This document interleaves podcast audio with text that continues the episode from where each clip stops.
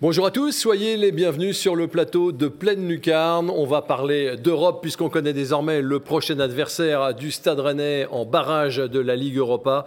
On va revenir sur euh, le chemin de croix un peu euh, du Stade Rennais hier euh, du côté du Stade Pierre-Mauroy à Lille, mais avec un match nul à la clé.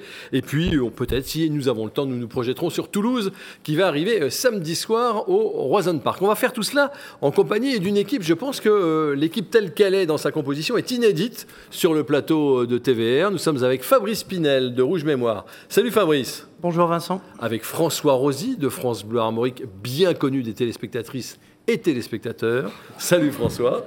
Bonjour Anne-Elisabeth Lemoine. On est avec David Thomas du journal Le Télégramme. Salut David. Salut Vincent. Et avec Chloé Le Bouchard, à peine descendu du train, de retour de Pierre Mauroy, Chloé de West France. Salut Chloé. Salut Vincent. Et si David euh, et vous-même Chloé vous demandez peut-être pourquoi Fabrice Pinel est là, c'est parce que Fabrice et toute son équipe de Rouge Mémoire vient de sortir ou viennent de sortir ce livre Stade Rennais Data Story. Il, est sorti, il est disponible. Euh, il va être disponible dans les prochains jours là. Il, les prochaines heures même. Dans les prochaines heures, oui. Ouais. Donc on le trouvera euh, notamment dans, tous les kiosques d'Ille-et-Vilaine et surtout à la boutique de Stade Rennais qui nous a soutenus euh, depuis le début du projet. Aux éditions Vademecum, qu'est-ce qu'on trouve dans le livre? Bah, dans ce livre, on trouve tout ce qui fait euh, la richesse, je pense, de Rouge Mémoire depuis qu'on depuis qu'on a commencé à, œuvrer il y a une dizaine d'années. Donc, c'est-à-dire euh, tous les, les, stats insolites ou non, et tous les récapitulatifs qu'on peut imaginer sur, sur la vie du club. Ouais, des stats insolites, par exemple, quand on arrive sur les hommes, là, le prénom le plus donné, aux joueurs du Stade Rennais. Enfin, il y a eu des Alain, il y a eu 14 Alain, c'est ça, dans l'histoire du Stade Rennais. C'est le prénom qui revient le plus souvent. Moi, j'adore ça. Alors, on sait quel est le joueur le plus grand qui a marqué, le gardien qui a eu le plus de, de, cap. Enfin, il y a à toutes les pages, on peut jouer. Alors, on, l'achète, on joue en famille. Euh, voilà, toutes les vacances de Noël sont prises. Hein, vous pouvez jouer à tous les repas. Bah, ça, ça, pourra servir pour une prochaine édition du quiz euh, SRFC. Le fameux quiz euh, SRFC, c'est très bien fait. Rouge mémoire aujourd'hui, Fabrice, vous êtes combien? Aujourd'hui, au quotidien, on est cinq vrai, euh, donc euh, moi-même euh, sur la partie réseaux sociaux et, alimenter un peu la data. On, a Pierre qui est sur le site web parce qu'il faut qu'il tourne et, il tourne très bien. Et après, on a Franck qui alimente les saisons à venir, c'est-à-dire celles du passé, puisqu'on remonte le temps. On a John qui traduit tout en anglais. Donc le site est intégralement en anglais. Et on a Mathieu qui a une quantité d'archives où il pourrait remplir une maison avec tout ce qu'il ah oui, c'est ce qu'il fait. C'est phénoménal. Euh, là, pour l'instant, vous êtes remonté jusqu'à quelle année? Sur le site, on est arrivé en 1957. Donc, il nous reste 20 saisons à faire pour arriver en 1932 euh, en, sautant les guerres, du coup. 1932, euh, c'est le début de l'ère professionnelle du foot. Donc, il nous reste ça à accomplir et en, ligne, on aura tout ce qu'on peut imaginer. Ah ouais, si vous voulez être calé sur le stade rennais, compétent et à la fois briller dans les dîners en ville et dans les tribunes ou dans les mains couronnes ou dans les mains courantes autour des stades, achetez-le dès qu'il va paraître. C'est une question d'heure, nous dit Fabrice Pinel. Stade Rennais, Data Story aux éditions Vademecum. Nous, nous aurons l'occasion d'en reparler et ça risque fort d'être notre Bible dans les euh, prochaines semaines et les prochaines années également. On va euh, pas passer un résumé tout de suite, on va changer parce que l'actualité la plus chaude, c'est donc euh, ce tirage des barrages de la Ligue Europa. On va voir le tableau qui permet, en tout cas pour certaines équipes, hein, de connaître leurs adversaires. Rennes jouera contre le Shakhtar Donetsk, Nantes contre la Juventus de Turin, Monaco en Allemagne contre Leverkusen, et puis on vous a mis ce qui sera sans doute l'affiche de, ce barrage. Manchester-Barcelone. David Thomas, j'ai envie de vous demander euh, votre réaction. Comme beaucoup de gens, euh, on, on était tout, tout à l'heure, euh, beaucoup de, confrères au résultat du tirage au club. Et effectivement, nous, on était tous déçus. Enfin, on a tous envie d'un gros club et de, de voilà, c'est pas faire injure au Shakhtar Donetsk que de dire que c'est pas un grand club, mais quand on voit qu'il y avait le Barça, la Juve, euh, forcément, oui, ça frustre un petit peu de voir que tu récupères entre guillemets que le Shakhtar Donetsk. Alors après, si tu veux voir plus loin, tu te dis que c'est bien. Oui, c'est ça. Vous parlez un peu au nom de tout le monde, David, mais euh, Vincent vous n'allez pas me faire croire que vous étiez content tout à l'heure. Mais j'étais plus, je suis plus content de jouer le Shakhtar Donetsk que de jouer Barcelone, moi. Ouais, ouais, ouais. Mais il y, a deux écoles. Un petit peu plus loin au printemps, peut-être alors. Y a deux, Oui, mais oui, Chloé. Chloé, avant le match, Chloé avait quand même parié que ça serait le Shakhtar. Elle, le savait. Elle a payé pour, Non, non, mais il faut savoir ce qu'on veut en barrage, si on veut une équipe abordable qui permet de passer au tour suivant, ou si on veut une grosse affiche. Moi, je pense que là, pour le Stade Rennais, l'enjeu était plutôt d'avoir un tirage abordable, et le Shakhtar, quand on voit ce qu'il y avait ailleurs, était quand même un de ceux qui étaient potentiellement dans les plus abordables pour le Ouais. Stade Rennais. Donc, moi, je suis plutôt contente du tirage, même si tout le monde n'a pas l'air ravi d'aller en Pologne. Mais...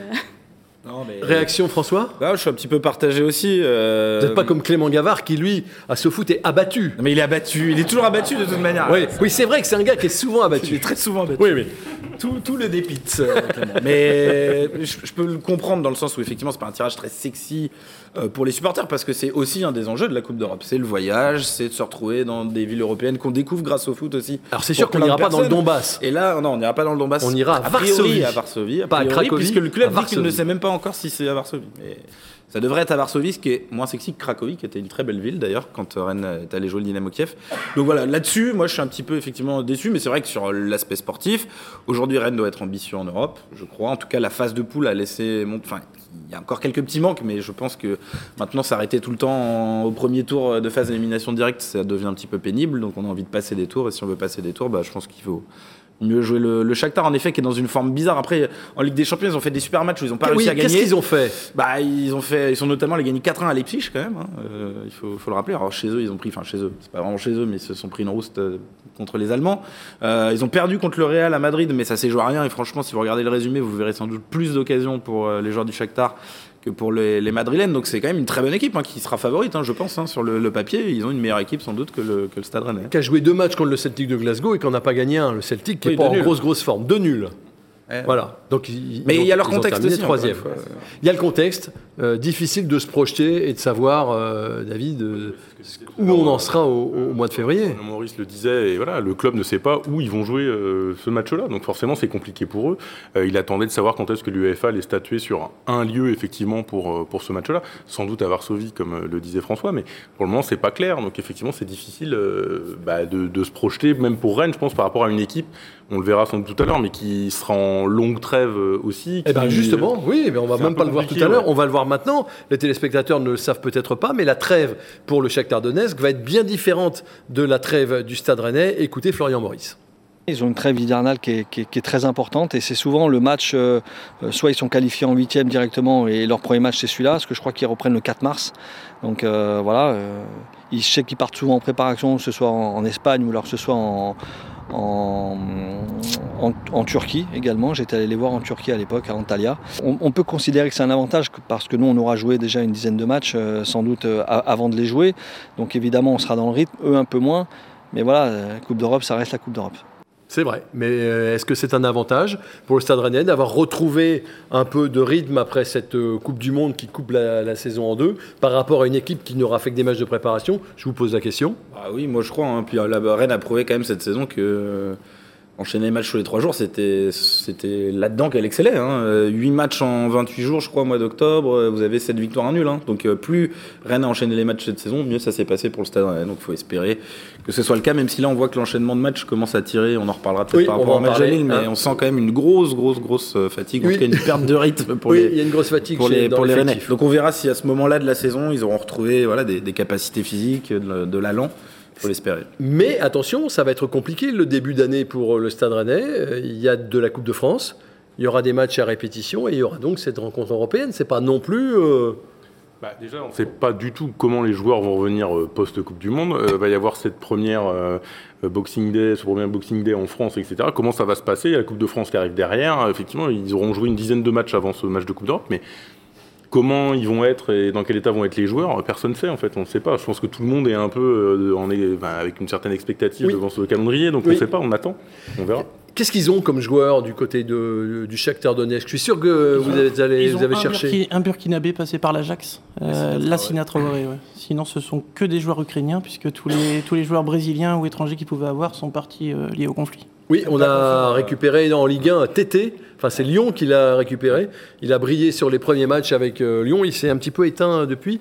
Et euh, depuis que euh, Laurent Blanc a, a pris euh, Lyon en main, il est remplaçant. Bah, parce qu'ils jouent avec, euh, sans ailier, donc euh, ça, ça- ça explique. Euh, Mais Pour les, les joueurs, il y en a deux euh, principalement, euh, je dirais, de, de- de menaces. La première, c'est la pépite du foot ukrainien qui est Mikhailo Mudryk, qui est déjà suivi par tous les plus grands clubs et qui pourrait même partir dans un très grand club, euh, peut-être en Angleterre, dès ce mercato hivernal, ce qui voudrait dire que Rennes ne, ne le jouerait pas. Il faudra suivre ça. Il a d'ailleurs même été un petit peu sur les tablettes rennaises euh, cet été. Il s'appelle Moudric. Moudric, Mikhailo Moudric, qui est un ailier gauche bien, droitier, hein qui est exceptionnel. Vraiment, je vous invite à regarder des vidéos de lui sur les, sur, enfin, des, des vidéos de ses matchs. Il y a du Neymar dans le style de joueur, en tout cas, si, si je dois le comparer un joueur. Alors attention, il n'a pas encore le, Vous le êtes- niveau de Neymar, mais, mais alors moi je l'adorais cet été. Donc Vous êtes à. Moudric ce que Nico Mangeur est, est à Maillère. Exactement. Enfin, Et donc, et donc le, Stade Rennais a regardé un petit peu le profil cet été. C'est sans doute maintenant trop cher pour le, pour le club, mais cet été, Rennes s'est un, un peu regardé euh, au cas où un de ses ailiers euh, ça aurait été amené à partir. On peut penser à Martin Terrier ou Doku ou Souleymana. Donc, Voilà, ça, aurait pu être, ça aurait pu être à Moudric et Zoubnov qui est Zoubnov. son pendant côté droit qui est un,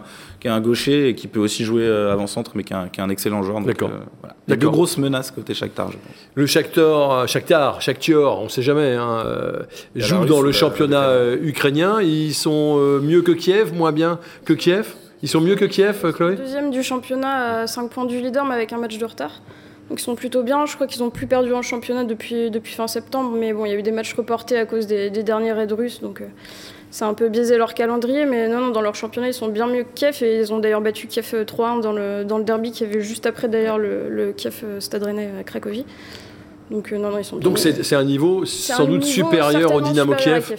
qui Ouais. attend le Stade Rennais. C'est ça que vous me dites Je pense. Ouais. Et pour la petite info, c'est une équipe déjà rencontrée par le Oui, Stade Rennais. j'allais vous poser la question. 1er décembre 2005, ça avait été joué en, en- en Coupe de l'UEFA à l'époque. Euh, le Stade Rennais avait perdu 1-0 au Stade de la Route de Lorient sur un but du Brésilien Elano. Et grâce à Rouge Mémoire, j'ai vu le 11 que Rennes alignait à Oui. l'époque, qui était un très beau 11. On avait un beau 11. C'était Frey l'époque- Monterrubio, voilà. Utaka, Kallström, Gourcuff, Dido, euh, Mbia, Edeman. Eh, vous avez bien révisé les uns les autres. hein. On a bien Ah travaillé. ouais, le euh, tirage, sur le tirage. le tirage est intervenu il n'y a même pas une heure au moment où nous enregistrons cette émission. Mais, Et euh, plus globalement, contre les Ukrainiens, le Stade Rennais est à 4 victoires et 3 défaites. Donc c'est bilan équilibré. Oui. Mais à l'époque, le, le Shakhtar qui était venu, c'était un Shakhtar avec beaucoup de Brésiliens, avec beaucoup d'argent, avec Luchescu comme, euh, Oui. comme entraîneur, et avec une ambiance là, très particulière, je crois m'en souvenir, autour de l'équipe. Les types étaient arrivés en Mercedes blindé. euh, euh, au, au parc des sports de la route de l'Orient euh, à l'époque. Euh, Il y avait les gars trimballaient des mallettes, il y avait des types qui avaient des têtes de tueurs. C'était très étonnant. euh. Non, non. mais je partage, Non mais ça vous fait marrer, mais, c'est euh, un souvenir euh, je marquant parce que les mêmes souvenirs. À l'époque, bien sûr, moi je l'avais pas couvert. Non, mais allez, confiance à. faut quand même rappeler quelque chose. On, décou- redécouvrait j'allais le dire match de des Coupe chauves en costume. Oui, on redécouvrait les matchs de Coupe d'Europe, donc on avait quand même un décorum qui était particulier. Et on avait tendance à regarder de manière un peu plus euh, Ah précise et fine, euh, peut-être les adversaires aussi. Ouais. Voilà. Bon. Et- mais mais c'est vrai qu'en tout cas, ce qui est intéressant, c'est que Luchescu, l'autre fois, disait que lui, il se souvenait d'être venu avec le Shakhtar à Rennes et qui comparait le Rennes d'aujourd'hui au Shakhtar de, de l'époque, qui était un peu un nouveau riche, même si ça fait quelques années pour les Ouais, Rennais que, ouais. que Pinot est là, mais qui se mettait à, à bien dépenser son argent, à l'investir sur des jeunes à, à potentiel. Non, mais élevé, en tout cas. c'est bien. En tout cas, ça va être un match plutôt ouvert. On est tous d'accord là-dessus. Plutôt assez euh, exaltant à suivre. Alors c'est sûr que les caméras euh, nationales vont se braquer sur Nantes. Eh oui. Nantes-Juventus. Avec la possibilité d'un exploit pour les Nantais. Peut-être. Que Rennes, euh, en battant le Shakhtar, je pense que personne ne titrerait sur l'exploit Rennes. Non. Non. Mais Rennes poursuivrait sa route. Ouais, non, bien sûr, mais moi c'est juste ça, c'est le petit truc qui me manque sur le tirage. Et, euh, je, pense que je peux aller là-dessus sur, euh, sur ce que disait David. C'est j'ai envie dans l'histoire de Rennes euh, d'avoir euh, que Rennes tienne son grand exploit européen que je pense le club n'a pas encore. Ouais. Enfin, C'est-à-dire de, de pouvoir éliminer Mais un gros vient le plus- européen. oui, le plus tard qu'Arsenal, possible. vous avez gagné le match aller, c'est super, mais vous avez été éliminé au retour. Donc euh, voilà, il- j'aimerais dans l'histoire de Rennes. Et c'est vrai que la Juve avait cette euh, cette bonne gueule d'équipe de gros européens que vous pouvez battre Ouais, sur un comme, comme Barcelone ou l'Ajax. Plus la Juve, parce que je pense que la Juve est quand même beaucoup plus euh, malade. euh, Oui. Depuis quelques mois Oui. euh, maintenant, Plus un accessible plus, pour un plus exploit. accessible, avec une équipe vraiment vieillissante. euh, voilà. Juste avant de, de- de passer à Lyon, et, et ce match très étonnant qu'on avait à Lille plutôt, ce match très étonnant qu'on a vécu hier, euh, que j'avais pas euh, plus vite que la musique ou moins vite. Euh, David, vous qui êtes un peu L'homme d'argent. l'homme d'argent, euh, combien la Ligue Europa jusqu'à présent a-t-elle ra- rapporté au Stade Rennais? Alors le club dit lui que pour le moment il est à 12 millions d'euros à peu près. Euh, en termes de prime UEFA, on est à 7 millions 3. Euh, parce qu'il y a les calculs des fameux euh, matchs nuls qui Ouais, euh, rapportent des sous en deuxième rideau avec les victoires qu'on a obtenues. Euh, voilà, donc c'est à peu près 12 millions d'euros pour le moment, même les droits télé inclus. Un bon défenseur. Euh, le voilà. prix d'un Ah bon oui, c'est ça. Après, le club, le club dit aussi Ouais, que effectivement euh, les déplacements euh, du fait de cette année là ont, ont coûté plus cher que d'habitude. Et vous avez calculé, Et donc, voilà. oui, parce que et puis bah, parce qu'on va à l'est. Voilà. Et puis euh, vous avez calculé aussi le manque à gagner, le fait que Rennes n'ait pas gagné euh, Bah, si- au Fener et n'ait pas fini premier. Au, au Fenerbahçe, Rennes aurait nécessairement terminé premier et serait déjà en huitième de finale. Donc avec une victoire en plus, et donc qui rapporte 400 000 euros en plus, euh, plus une première place de poule, plus donc les huitièmes de finale, globalement le, la différence est de 1,6 million d'euros qui a, qui a été perdu ce soir-là finalement à Fenerbahçe. Ah ouais, c'est- Voilà, c'est- globalement, Cher un but c'est en ça. coupe- en Ouais, coupe ça coûte cher un ballon perdu juste devant sa surface. Ça peut coûter globalement, c'est cher. pour ça que sous les... Non, non, non. Allez, on en vient au match d'hier. C'était à Pierre-Mauroy. Euh, Rennes euh, jouait à Lille. Voici le résumé en quelques minutes.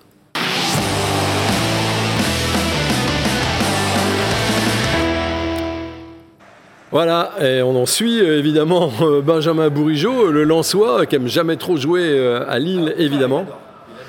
On va voir après qu'il adore. Mauvaise relance de Hou, et cette, image, elle symbolise tout le match finalement. Mauvaise relance de la défense, et derrière, les attaquants qui n'en font rien. Seule attaque rennaise, dixième, long ballon de Guéry, transversal, reprise instantanée de Bourigeau, capté par le gardien. Et puis regardez ce corner, personne ne, ne va trop sur le porteur euh, du ballon. Petit ballon en cloche, le centre, ballon relâché par Mandanda. Derrière, euh, Fonte a suivi. On reverra le but, mais a priori, il n'y a pas de hors-jeu. Enfin, euh, moi, j'étais tellement persuadé qu'on allait annuler le but que j'étais pas du tout inquiet.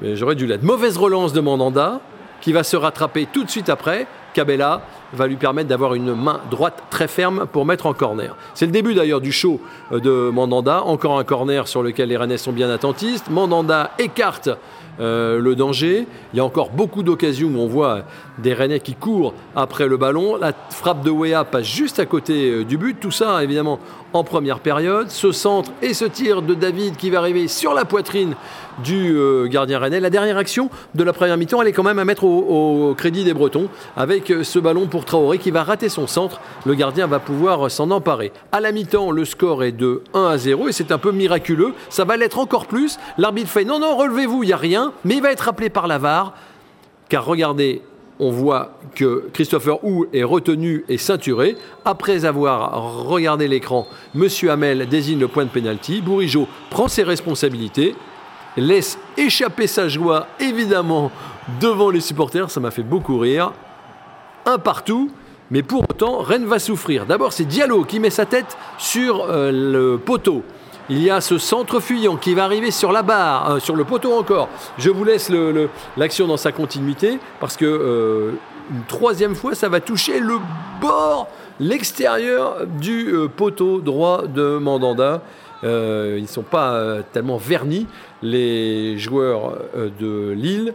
Et Rennes a plutôt la baraka. D'autant que ça continue. Quand c'est pas la baraka, ce sont des parades comme ici de Mandanda, y compris dans le temps additionnel, sur cette tête d'André. Réflexe du gardien qui peut sourire.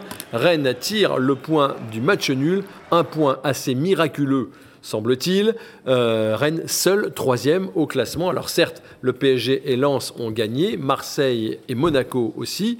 Donc euh, le rythme est soutenu, mais euh, Rennes est à 28 points, Fabrice Pinel. C'est pas loin d'être un record. C'est le record du, du club après 14 matchs, de, de toutes saisons confondues. D'accord. Euh, donc certes, on a vécu une semaine avec deux matchs très compliqués, mais malgré tout, la série d'investibilité continue. Et Lille, c'était souvent le, le cimetière des séries rennaises, puisqu'en 2008-2009, les 18 matchs de suite de Ligue 1 sans défaite, ça s'arrête à Lille. L'an dernier, les 13 matchs sans défaite, ça s'arrête à domicile contre Lille. Et là, ça continue. Donc euh, c'est un bon signe, euh, parce qu'il faut voir des bons signes dans ce match-là. Euh, sportivement, il n'y avait pas beaucoup de bons signes. Non, on va en parler justement. C'est vrai qu'on pouvait penser que la série s'arrêterait. Chloé, euh, depuis quand, enfin je sais pas, euh, vous, vous n'avez pas vu le Stade Rennais souffrir à ce point-là? Alors moi j'ai pas un très très grand historique à Rennes, mais moi le pire match que j'ai vu c'était le Stade Rennais-Reims de l'année dernière et franchement par séquence je, me- suis replongée dans ce, ce marasme collectif. euh, de, de l'an dernier. Là, c'était c'était un niveau, euh, qu'on- enfin contre l'Arnaca, c'était très inquiétant, mais là, là, hier, c'était encore un cran en dessous. Quoi. Collectivement, il n'y avait rien, et individuellement, à part Mandanda, il n'y a pas eu grand-chose non plus. C'est euh, vrai, sous c'est- vrai. euh, depuis quand vous, qui avez un Bah, historique peut-être un petit peu plus long, euh, Alors, moi, François je l'ai- je l'ai dit la dernière Je fois j'ai encore à David parce la, que c'est la encore dernière fois plus que long. j'ai vu, bon lui, il y en a, il y en a, il y en a pas mal à, à raconter. Non, moi, moi, c'était à Séville en Ligue des Champions la dernière fois que j'avais vu Rennes se faire ouvrir de Oui. la sorte euh, et être complètement inexistant dans, dans un match. Vraiment à Séville là, euh, il y avait eu un super Alfred Gomis. Il faut, il faut le dire, c'était Oui. sans doute son seul ou son, enfin en tout cas son meilleur match euh, Oui, sous, la- sous le c'est maillot rennais. oui. Euh, mais sinon, depuis, j'avais pas souvenir, en tout cas, d'avoir vraiment euh, vu une équipe rennaise euh, euh, complètement à l'envers. En Mais Ligue moi, 1, je le dis en Ligue 1, complètement en à Ligue 1, l'envers. j'en ai pas le souvenir, que- en tout ah cas. bah, en Ligue 1, euh, il y avait Marseille, on m'a dit l'année dernière, c'était pas super aussi à Marseille. C'était pas à ce Pas si vous vous point-là. souvenez, c'était une défaite de 0 euh, C'était pas terrible aussi. Il n'y avait pas eu grand-chose à se mettre sous la a- dent. Mais il y a une stat, moi, qui, qui- Ouais. que je. C'est Rennes a tiré deux fois au but seulement, avec un penalty d'ailleurs hier. Euh, la dernière fois, c'était en 2014 et j'ai retrouvé le 11 aussi de, de l'époque rennaise. Et là, c'était sous Montagnier, je peux vous dire, le 11, euh, il a quand même rien à voir avec ce que Rennes est en mesure d'aligner aujourd'hui. C'était Abibou, Pedro Henrique, Benjamin André, ailier droit, euh, Doucouré en 10, euh, Fernandez, Silla, je crois en 6. Enfin, bref, c'était quand même une toute autre équipe, une toute autre époque. Et ça veut dire quand même, depuis ce match euh, pourri là, on n'avait pas été aussi peu Non, mais dangereux quand même. C'est quand même inquiétant ce On va voir des images 1-1. de, de ce Rennes dépassé, euh, David. Vous allez peut-être pouvoir les, les- les- les commenter si euh, vous les voyez. Regardez, on a l'impression que les Rennais n'attrapent jamais le ballon, Non. Ouais, pas gagné un qu'ils duel, je courent un peu comme des poulets sans tête. Ouais, ils n'ont pas gagné un duel.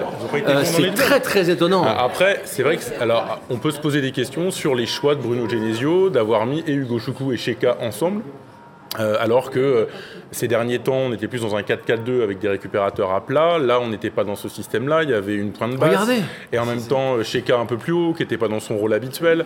Donc effectivement, ça fait, ça fait peut-être des gens qui sont un peu perdus. Après, moi, je retiens aussi ce que nous a dit Bruno Genesio euh, samedi matin en conférence de presse, où il disait que finalement, la saison ressemblait beaucoup à celle de l'année dernière, en disant qu'un début de saison qui est relativement poussif, une montée en puissance jusqu'à là, euh, mi-novembre, etc., et une fin d'année qui avait été compliquée. Et il se réjouissait presque de ne pas jouer en décembre. Oui, en bah disant, ouais, là, pff, on arrive, on Ouais, va pas jouer non, en mais- décembre, donc on n'aura pas de baisse de trucs comme Dans ça. le jeu, là, ce qui est fou, c'est à quel point, même en supériorité numérique, euh, derrière, les Rennais sont toujours à 3 mètres du porteur. Moi, Ouais, j'étais, ouais. mais c'est pas possible. En fait, à chaque Alors, fois, encore- ils arrivent, ils attaquent à 3-4 les Lillois, les Rennais sont 7-8 et ils sont toujours très loin, très en Voilà. retard sur tous les ballons touchés par Encore les plus Lillois, flagrant, en- encore plus flagrant, erreurs de François, marquage, mais de, de poussin, de minime. sur les corners. Ouais. On va les revoir. Il y a trois corners tirés de la même façon. Celui du but. Regardez comme on est loin déjà du moindre porteur de, de balle. On fait pas de pressing sur celui qui a le ballon. Bon, là, ça va faire but. Tout le temps. On est en retard. Et là, ouais, voilà. Regardez même la reprise de fonte. On est deuxième corner. C'est la même chose. Ils feront exactement la même chose. On n'a semble-t-il pas appris entre le premier but et, ce... et le troisième corner. Regardez Kalimundo comme il est loin. Voilà, bon, bah on va te laisser tranquillement passer le ballon. Regardez, personne ne vient. Et puis derrière, bon voilà, ça dégage. Mais Ce qui serait intéressant, Tous les corners sont pareils. C'est de voir les statistiques athlétiques sur le match. Généralement, euh, Bruno Genesio parle toujours des nombres de courses qu'ils ont fait, etc., du nombre de kilomètres. Là, je pense que sur ce match-là, Bah, ils ont peut-être Euh, beaucoup couru, mais il y a à des vide. courses à vide, C'est ça hein, le il problème. beaucoup ouais. vide, beaucoup couru. mais vous êtes, vous êtes dit au stade, Chloé, que euh, Rennes allait pouvoir ramener le match nul ou vous disiez euh, euh, jamais? Pour vous, euh, vous vous Mais dites qu'ils vont, même per- ils vont à- perdre. Même à 1, on se disait va bien y en avoir un qui va, qui va réussir à la mettre. Et les poteaux et Mandanda ont fait que non, mais c'est. C'est c'est miraculeux, mais même Bruno Genesio l'a dit, donc euh, c'est. À l'inverse, moi je me suis presque dit à la fin, mais en fait, on va, enfin, Rennes va le gagner tellement c'est. Non, mais en même temps, quand vous êtes sur. la- le, le nombre de fois où, le- où Ouais, Rennes, sur aussi, des matchs, à l'inverse, où Rennes a été Lille, quand même, c'est arrivé pas mal de fois ces derniers temps. La saison dernière, des matchs où Rennes est dans la situation de Lille, euh, il y en a quelques-uns, et, vous les perdiez plutôt Oui. que vous faisiez match nul. Je me suis dit à un moment. Mais bah, moi aussi, en fait, ils vont- ils vont mettre c'est le deuxième, tellement- ça tout sent est le tellement, 2-1, euh, Tout va tellement dans le sens de 2-1 Rennes qu'à un moment, ça va, se gagner ben, un hold-up. vous parliez de Bruno Genesio. Écoutez ce qu'il disait à la fin du match, lui aussi. hein. Il pense que le Saint-Denis revient de loin, mais qu'il a fait preuve de certaines valeurs. Souvent, je dis qu'on n'a que ce qu'on mérite. Peut-être qu'on a mérité d'avoir cette réussite par des valeurs euh, autres que celles qu'on affiche d'habitude, mais qui sont aussi importantes pour le, très haut niveau. Voilà, donc on s'en sort bien, on est, épargné ce soir parce que le, score aurait pu être largement à l'avantage de Lille, mais euh, si on a eu cette réussite, c'est qu'on a aussi, euh, encore une fois, montré des, des valeurs différentes de celles qu'on montre d'habitude, mais qui sont aussi importantes pour moi. Je pense que ce match-là, on l'aurait perdu largement euh, l'année dernière. Donc ça montre aussi que mon équipe est capable de réagir, parce qu'on était mené 1-0, c'était pas évident, on a été bousculé. Et on montre du caractère cette année qu'on n'avait pas forcément l'année dernière. Ça veut dire qu'on on progresse dans, certains domaines. Et on ne peut pas toujours être euh, beau et, gagner. On peut aussi parfois. Il faut savoir aussi parfois prendre des points en, étant un petit peu plus euh, vilain. En 20 secondes, François, je vous ai vu faire la moue quand on parlait des, des valeurs rennaises. Pour moi, là, il n'y a pas de valeur. C'est que la seule valeur a été la chance, la réussite. Et au contraire, son équipe a été complètement dépassée. Je ne l'ai pas trouvé solidaire dans sa manière de défendre. Je ne l'ai pas trouvé euh, valeureuse. Moi, je l'ai juste trouvé dépassée euh, totalement. Donc, c'est de la chance. Et c'est un point heureux qui peut avoir, comme disait Fabrice, être un signe peut-être pour une saison euh, avec parler- plus de on- réussite. Si on bah, à peut la fin, parler, c'est juste parler de valeur ajoutée parce qu'il y a Steve Mandanda dans les buts. Ouais, voilà, Autrement, c'est c'est ça. tout. C'est vrai, c'est vrai aussi. On va rentrer dans le temps additionnel, mesdames et messieurs, pour continuer à parler de ce match, parler des joueurs, notamment du gardien euh, Mandanda. On a plein de choses à vous dire avec notre équipe autour de la table. Voici le temps additionnel.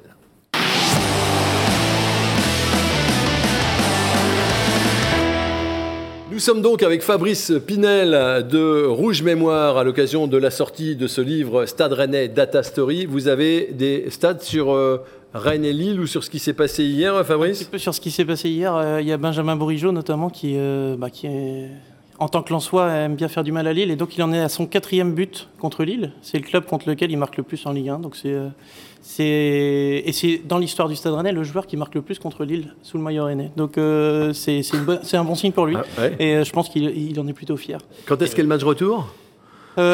En 2023. Ouais, Je sais d'accord, pas la date. Et, et aussi, euh, c'était un but à l'extérieur et ça fait 16 matchs de suite que le Stade Rennais marque systématiquement à l'extérieur. Et le record historique du club, c'est 19 matchs. Donc on n'en est plus très loin. Oui, voilà. C'est bien de parler de, de tout ce qui va bien, parce que j'ai quand même l'impression depuis hier, quand je regarde, quand j'écoute, que c'est catastrophique ce qu'a fait le Stade Rennais, que rien ne va plus, euh, que c'est le, moche. le- le point pris hier, c'est un petit peu le point perdu contre Lorient en début de saison, où on avait fait le match inverse. Et euh, C'est vrai. Le Ouais, point, perdu le, point, trois points, hein. le point perdu, ouais, voir si c'était 3 points contre Lorient presque. Enfin, dans le mérite. Mais euh, voilà, ça récupère ce, ce point-là, je pense. D'accord. Mais c'est vrai qu'on a l'impression que les gens sont extrêmement exigeants. Rennes est troisième, 16 matchs invaincus. Enfin, euh, C'est ce qu'on. On, on- on peut pas. On va en le dire. On échangeait tout à l'heure, Vincent, là-dessus. Mais c'est vrai qu'il y a une. Il y a euh, le record des 28 points en, en 14 journées. Il y a aussi sur l'ensemble des matchs disputés. Donc Rennes a joué 20 matchs depuis le début de la saison. Ils ont marqué 40 buts, euh, 29 en Ligue 1, 11 en Coupe d'Europe. Ce qui est incroyable. euh, Tourner à deux buts par match pour une équipe comme Rennes, je crois qu'on se rend pas compte de l'âge d'or en fait dans lequel on est, et Oui. on a l'impression que le moindre match raté, euh, c'est une catastrophe. Et là, euh, mais, Mais c'est vous mais avez le- raison, mais le on est niveau- dans un âge mais le- mais le niveau d'exigence, euh, voilà, est différent, bien sûr. Surtout qu'un match raté aujourd'hui, c'est pas perdre 5-0, c'est faire un partout à Lille. Donc c'est plutôt positif. ouais, c'est ça. Un partout contre. Là où on gagnait très peu. On a gagné trois fois dans l'histoire à Et Lille. le club grandit, ça c'est sûr, et dans le niveau d'exigence, il grandit aussi. bien c'est sûr, c'est- normal, en Ils fait. ont été catastrophiques hier, ne remet pas en question Bah, tout ce qu'ils ont fait Bien avant. sûr. Mais il faut avoir la lucidité. Pourquoi ils ont été catastrophiques hier? Faut, faut avoir, faut avoir la, lucidité, la lucidité de dire aussi quand ça va pas et quand Oui. ça va pas du tout. Ce que n'a pas eu Bruno Genesio, ce que n'a pas spécialement eu Benjamin Bourigeau non plus en zone mixte. Eux, ils ont insisté sur le positif. C'était un match raté, faut l'assumer. Maintenant, ils peuvent passer à autre chose.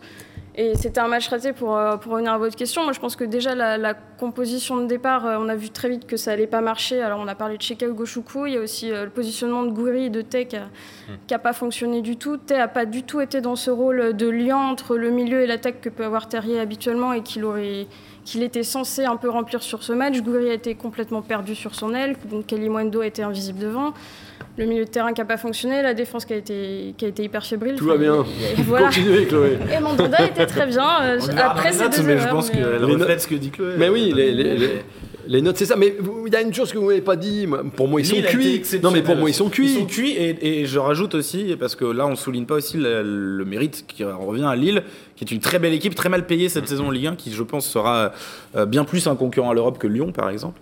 Euh, mais oui, ils sont cuits, ils sont cramés, ça se voit, enfin je veux dire dans les, les attitudes. J'allais dire, le fait- coach aussi. Et je pense aussi que le coach l'est. Parce que moi, je trouve, je le trouve moins perspicace sur ses analyses d'après-match. Lui qui est toujours même à chaud, souvent très très juste dans sa lecture euh, des rencontres. euh, et là, effectivement, enfin, je- parler de valeur, non, son équipe a raté le match.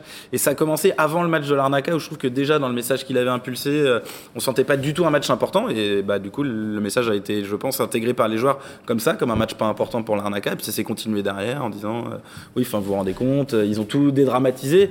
Il faut dire aussi quand les matchs sont pas bons, quand les résultats sont pas aux attentes, euh, les, sont pas conformes aux attentes, il faut aussi être capable de le dire. Là, la performance de son équipe, elle n'est pas conforme, je pense, à ses attentes.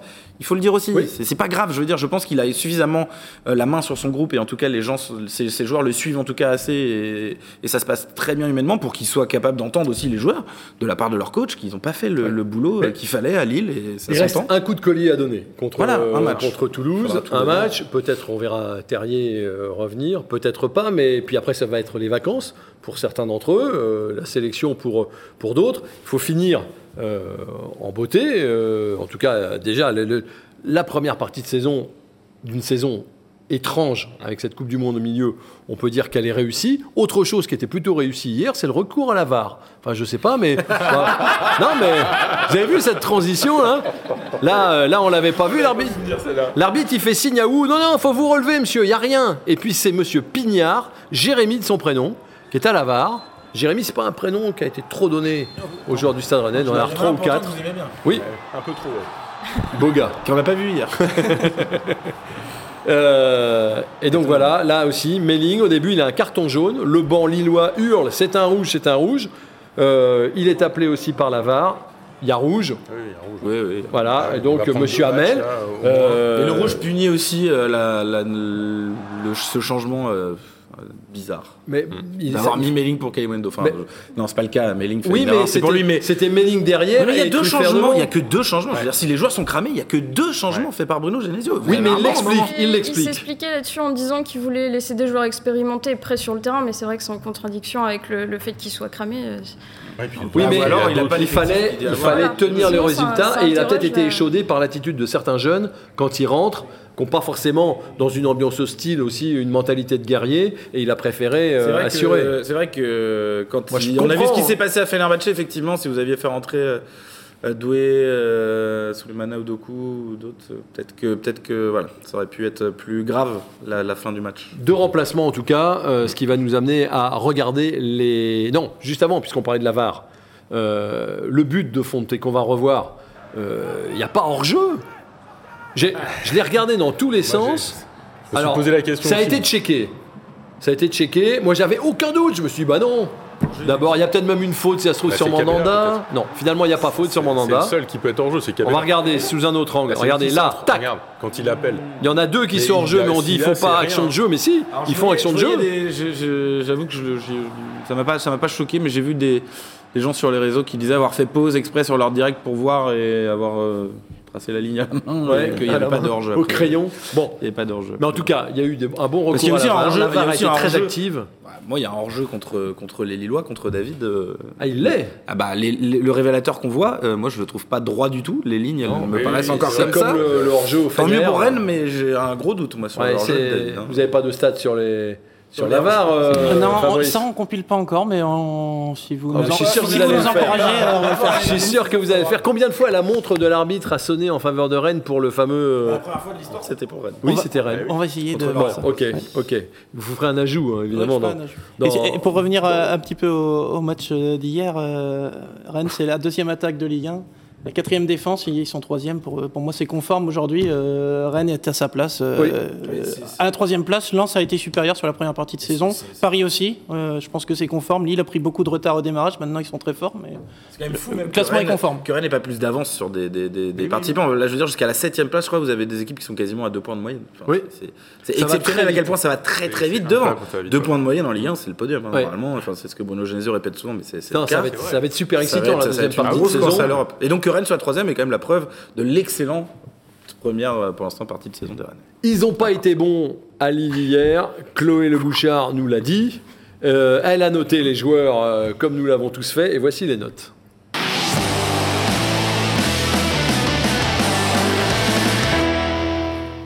Qui ne sont évidemment pas bonnes. Une moyenne d'équipe à 4,5 avec des joueurs euh, qui sont à 3 ou légèrement au-dessus. Kalimundo, Tay et Ou. Mandanda à 7, il aurait sans doute eu 9 sans euh, avoir euh, relâché le, le ballon. La défense, c'est moyen, voilà. Il y a euh, deux joueurs sur lesquels il y a de très très gros écarts, Chloé. C'est Tcheka. Euh, les notes vont de 3 à 6. Alors oui. sans doute que la moyenne est. C'est son pire euh, match avec Rennes. Enfin, l'académie, je pense. Vous, vous, vous, vous êtes- vous êtes plutôt d'accord euh, Ah, avec la note bon basse tout, que la note haute Ah ouais, je le trouvais pas bon du tout. Complètement, complètement largué, des, des choix bizarres avec le ballon. Ce qui peut entre guillemets contrebalancer, c'est que c'est lui qui obtient le coup franc qui débouche sur le penalty, mais c'est le seul truc qui peut donner un truc positif à son match. hein. Sincèrement, je l'ai Oui. pas trouvé bon puis. non plus. Bon, alors on va regarder euh, les joueurs maintenant. Le meilleur homme du match, vous l'avez vu euh, sur euh, ce tableau, c'est euh, Steve Mandanda qui fait quand même un match, euh, un match incroyable. Incroyable dans son, euh, dans son scénario. Surtout. Alors, je- on- une fois que, que le but est passé, voilà, il se Et multiplie. je pense que c'est surtout même euh, après une telle erreur, combien de gardiens auraient plongé, auraient fait un match à l'envers complet et euh, on aurait pu prendre 4-5-0 quoi. Lui, il a fait un excellent match en se réveillant euh, vraiment après cette erreur. Rappelons-nous qu'à Lille, la saison dernière, euh, crois qu'il y a une première erreur euh, d'Alfred Gomis. C'est à peu deuxième, près la hein. même erreur que celle de Mandanda. Oui, mais il en fait deux, lui, je crois, non C'est Oui. c'est pas la- le deuxième but, c'est aussi, c'est Oui. aussi une erreur individuelle. Là, Mandanda, derrière lui, il sauve un match, là où Oui, oui. euh, l'autre nous avait obligés d'aller euh, aller marquer un but dans les arrêts de jeu. pour- Ouais, jusqu'- jusqu'aux arrêts de jeu. hein, il fait quelque- Ça dénote quand même d'une force mentale chez Ah, mais- le joueur. Mais après, il a des-. Il a des enjeux euh, énormes qui l'attendent mercredi. euh, il y a une potentielle liste pour la Coupe du. Bah, moi, je me, en tout cas, je me dis, pour un champion comme lui, faire l'erreur qu'il fait au début, vous savez que vous avez cette échéance de mercredi, que euh, c'est pas seulement le dernier match qui va décider Didier Deschamps, mais ça peut jouer. Mais la réaction derrière de champion, ça peut être euh, voilà, un, un- un argument de plus pour lui pour aller euh, être dans les, les trois gardiens à la- au Qatar. Ouais, lui, lui disait euh, à la télévision après le match pas, que c'était sans pas. doute fait dans l'esprit euh, de, de l'entraîneur et que ça changeait pas grand-chose le dernier match. Mais vous avez raison. En tout cas, c'est une réaction de champion qui veut pas c'est ça. perdre euh, Oui. plutôt son, son- son siège sur cette erreur. Ouais, ça dénote d'une attitude de champion. Vous le voyez en équipe de France, Mandanda, mercredi vous, vous pensez qu'il sera dans le groupe? Il le mériterait. Ça hein. dépend du nombre de gardiens qu'il emmène aussi. S'il en emmène 3 ou 4. Ça dépend de Ménian aussi, je Ça, ça pense. dépend Ça dépend, ça beaucoup de Ménian. Ça dépend de est-ce que Ménian sera, sera apte ou non. Je pense que si Ménian n'est pas apte pour la Coupe du Monde, Steve Mandanda il sera sans problème et il sera le numéro 2. Mais j'ai l'impression, en tout cas, que dans les choix récents de Didier Deschamps, il n'imagine pas Steve Mandanda comme un numéro 3. C'est ça. Auquel cas, si Ménian est disponible, ça peut être compliqué pour Steve Mandanda. Ouais. On n'en parle plus de Terrier en équipe de France. La blessure. J'ai l'impression que- qu'il y a une petite musique qui fait que on se dit que ah non, finalement, Non, malgré mais il y a tout, trop de concurrence pas- pour lui. Enfin, c'est un super joueur, il mériterait, mais un voilà, match Giroud. exceptionnel. Diaby a marqué un Enfin, doublé euh, Giroud, a un marqué des exceptionnel. Giroud a marqué un but Ah, exceptionnel. Giroud, Alors, marque but sur alors, but depuis le début de la saison. En Ligue des Champions, il fait deux buts, une passe D. Non, euh, non, non, il a fait des performances. En plus, à un niveau, à un niveau de compétition a plus haut. a son historique pour lui en plus, donc euh, voilà. Ok. Autre joueur qui est au-dessus de la moyenne euh, cette semaine euh, dans, dans nos notes, c'est Benjamin Bourigeau. Et Leslie Gauchoukou. Et Leslie, on va en reparler, ouais, qui, a, qui a- qui a été au-dessus, mais Benjamin Bourigeau, un peu dans son jardin de Pierre Mauroy. C'est ça. Il a Euh, marqué, marqué un penalty d'ailleurs. C'est le dixième qui tirait. Son- euh, il en a loupé deux, dont un contre Astana qui avait fait but quand même puisqu'il avait été repris par ça. Donc le, c'est le poteau, poteau reprise par ça. Voilà, donc là, vous voyez, regardez sa joie devant les supporters. Bah, il avait fait la même il chose prend ses responsabilités quand même parce qu'il est un peu hué, euh, il est dans un stade hostile. Il a dû se faire siffler tout le temps, Chloé. Ah bah, il s'est fait siffler du début à la fin du match et sur le penalty, je peux vous dire que la bronca c'était quelque chose. ouais. Ouais. Mais ils, lui avaient, ils avaient prévu de lui réserver un accueil, les Lillois, et je, je sais que lui adore ça. C'est Il y a vrai. des joueurs qui aiment pas, enfin, Ouais. en tout cas, à qui ça met une pression négative, d'autres au contraire, à qui ça donne un petit surplus Ah, d'adrénaline, et Benjamin À Bourgeois un moment, à un moment, il a eu une faute sur lui.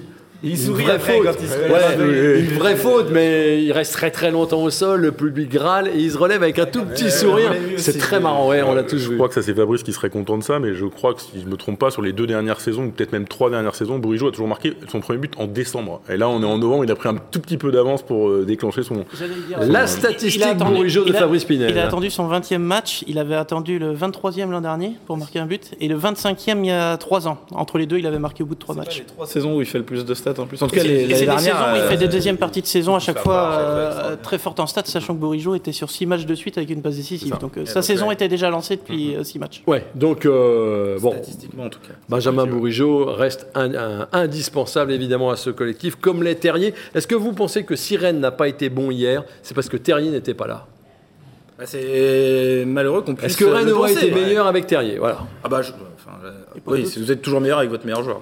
Je, enfin, en tout cas, de champ. Je pense que c'est assez évident. C'est un peu dommage, en tout cas, qu'il y ait ce tel écart de performance. Alors, est- est-il seulement dû à l'absence de Terrier? Mais ça fait un peu peur de se dire qu'il y a un écart de, de- de performance aussi grand avec le premier match sans Martin Terrier depuis le mois de janvier. Donc, euh, Bon, c'est- faut pas- Qui est sans doute le pire match depuis longtemps. Faut pas remettre Goury à gauche. ça n'allait pas à Nice. Hier, euh, Pourtant, là, on pouvait se dire qu'il aurait la liberté qu'avait Martin Terrier et que du coup, il aurait pu avoir plus de créativité, etc. Mais non, on voit bien que ça lui convient pas. Une somme Donc de voilà. performances individuelles moyennes aussi. hein. Oui. Kalimundo, à un moment aussi. euh, oui, Kalimundo, oui, parlons-en, on peut en parler. Kalimundo, Oui, si je dis pas euh, de bêtises, il est à deux buts. Deux buts de passe. Autant que Mathis Sablin, qui est son remplaçant et qui a joué, je pense, à peu près 7-8 fois moins de minutes qu'Arnaud Kalimundo. Alors, Chez Mathis Sablin, à un moment, je me dis, mais moi, j'ai pas été acheté 20 millions, en effet, j'ai été, formé ici. Qu'est-ce qu'il faut que je fasse de plus pour euh, avoir la possibilité de démarrer un peu plus de matchs parce que c'est vrai que Kalimundo, Kalimundo, euh, hier, il a du mal dans les duels. Dès le début, jeu, euh, les remises, c'est pas, c'est pas trop ça. Puis la fameuse petite profondeur, on ne voit jamais dedans parce qu'il n'y a de- jamais de ballon. Bah, il ça, vous fait dans les pieds. ça vous fait marrer. Vous y tenez tellement. Mais oui, j'y tiens, j'y tiens. euh, C'était l'expression m'a fait rire. Non mais hier, il est Invisible. invisible. Ouais, c'est ce, c'est ce que vous avez écrit. Donc un peu en souffrance, mais par contre vous l'avez dit les uns les autres, Hugo Choukou quand même en progrès. Mieux, ouais, bah, il y a- Ouais, mieux, ouais. Il y, a, il y a des séquences dans son match. hein. Il y a pas, il y a un moment où il se met à rater pas mal de, de passes euh, consécutives, euh, mais sinon, il, a enfin pris confiance en fait. Je pense que tout simplement, il a eu un peu de mal à franchir le cap mental de, de- de s'imposer comme un titulaire dans, dans cette équipe. Et puis, il a démarré aussi très très jeune, il faut le rappeler. hein. C'est sa troisième saison euh, pro avec le Stade Rennais. Il a joué euh, déjà Ouais, ouais. la saison dernière et celle d'avant. Il Ouais. avait fini, euh, on y avait joué notamment contre Paris en fin de saison. Voilà, il est enfin en train de, de prendre le, le- le niveau que ses éducateurs nous vendaient depuis si oui. longtemps et Ah oui. que nous, on ne voyait pas. Mhm. Ils avaient raison, il faut toujours euh, faire confiance aux, aux formateurs. éducateurs. C'est à l'image d'Assignon et Omari l'an dernier, à qui le club avait fait de la place à des postes de remplaçants un peu clés. Et, euh, ils ont fait pareil avec Hugo Choukou cette année. Il y a eu la blessure de Santa Maria, du coup, qui a changé un peu les choses. Mais euh, bah, il a saisi sa chance lorsqu'il l'a eu euh, lors de la blessure de Santa Maria. Ouais, et donc, euh, bah, Leslie Hugo Choukou a fait un bon match. C'est compliqué. Hugo Choukou, euh, Tcheka, c'est pas forcément euh, très bien huilé. Bah non, Euh, et puis c'est pas bien huilé, surtout devant, surtout, avec euh, Flavien Tay, hier. qui dans ce système-là n'a pas été, euh, a pas été visible non plus. Oui, il est fatigué. ouais. Il est fatigué. Mais il est préféré à Maillère. Ça, c'est étonnant. Ça, c'est un des choix étonnants de la composition d'équipe. Ouais. Quand on voit Flavien Tay très en dessous quand même depuis 2-3 matchs, où on sent qu'il tire bien bien la langue, euh, je pense que ça vient depuis le match à Angers. Bah, on peut s'étonner que Laurent Ouais. Maillard euh, voilà, ait pas un peu plus de temps de jeu. Vous pensez que ça peut tourner un peu contre Toulouse? Normalement, il va pas. euh, Tu joues à la maison, tu ne mettras pas le même système, ce sera pas du tout la même guerre au milieu de terrain que tu as Non. eu hier non plus. Donc, euh, tu peux penser que tu vas revenir à du 4-4-2, ouais, déjà. Donc, Toulouse, euh, équipe joueuse, équipe joueuse euh, qui a un petit peu de mal euh, ces temps-ci. On va retrouver euh, Philippe Montagnier. Ouais. Hein Est-ce qu'il casserait pas la série rennaise pour, euh, Ah pour nous faire chier jusqu'au bout? Avant de faire les pronos, on regarde les, Chercher à la gare déjà. euh, on regarde les tweets après ce match. Pêche d'or, j'ai allumé tout ce que j'ai pu, les gars, me remerciez pas. Voilà, des cierges, des cierges et encore des cierges pour euh, Pêche d'or.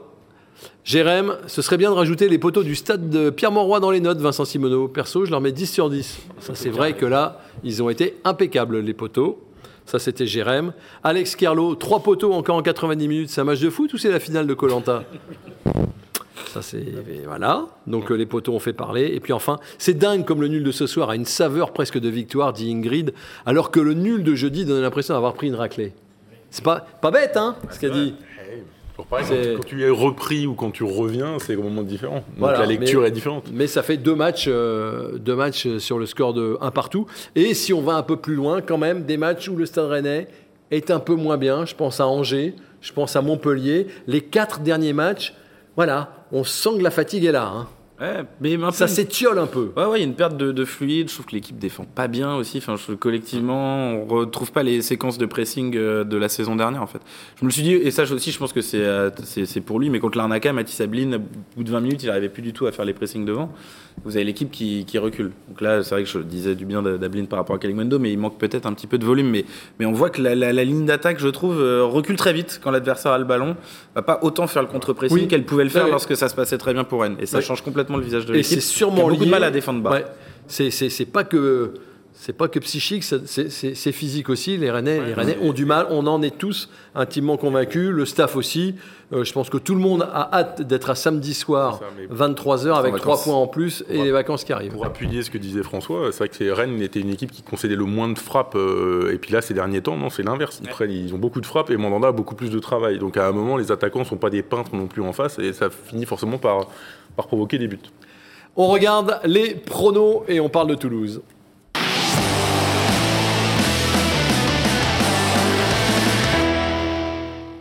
On aura du mal à aller chercher Frétigny et Penven, qui euh, Christophe Penven avait le match nul comme Catel Lagré et Thomas Rassouli un partout. Enfin, c'est invraisemblable d'avoir ce, ce prono-là quand on voit euh, le, aigris, match. Vincent, ne soyez pas Voilà. aigris. Alors, on va rajouter des points aussi à ce tableau-là, puisqu'on a fait un petit jeu entre nous pour savoir qui euh, aurait le bon, euh, le bon opposant euh, en barrage. À ce petit jeu, c'est Chloé qui a gagné, et Clément Gavard, évidemment. Euh, mais je vais vous demander ce que vous pensez du match qui se profile, euh, notamment Fabrice, Toulouse, Rennes-Toulouse, 21h samedi. Alors, je partirai sur euh, 3 buts rennais pour un 3-1, parce que ça fait 4 ou 5 matchs de suite. C'est un record encore que le Stade rennais marque 3 buts euh, à la maison en Ligue 1. Au moins 3 buts. En... Donc Alors, là, je dis 3-1. 3-1. Ok, 3-1, Fabrice. Euh, Chloé. Euh, le grand retour du 2-1, je pense. Mais 2-1 pour Rennes. Pour Rennes. 3 points. Oui, le 2-1, c'est, ça marche bien, ça marche tout le temps. François. Un partout. Oula. Bon, c'est le score du moment. Ouais, c'est le score du moment, mais On va l'enchaîner. Je je suis pas très confiant, mais il n'y aura pas de défaite avant la trêve Coupe du Monde. avant Je- 2023. Euh, Il y a encore un match en 2022. Ah oui, tout c'est le monde vrai, vous avez raison. Le match du 28 décembre. Le match du 28 À Reims en décembre, plus, qui a une bête noire. qui est une bête noire aussi, hein, c'est vrai. David, Ma position en fond de classement m'oblige à jouer une cote euh, forte là, donc euh, je vais mettre 1-2 pour Toulouse. ouais, ouais, vous avez raison, c'est le jeu. La cote, hein, là, C'est le jeu. Moi, ça me ferait mal. Euh, je joue la cote. Moi connaissant aussi, ça cette me ferait équipe mal, de mais faire je ça, je suis dans le fond, mais je dis Mais je joue 2-0 la pour. Rennes. Voilà. Parce que c'est un score euh, vraisemblable. C'est une équipe joueuse dont il va falloir se méfier. Euh, mais c'est une équipe qui peut plaire à Rennes, surtout si Doku joue. Euh, merci à tous d'avoir été là. Merci d'avoir euh, suivi cette émission. On se retrouvera euh, lundi prochain pour euh, la dernière de la saison. Merci Chloé, David, François, Fabrice. D'ici là, la semaine prochaine, d'ici là, donc portez-vous bien et surtout, merci mesdames, messieurs.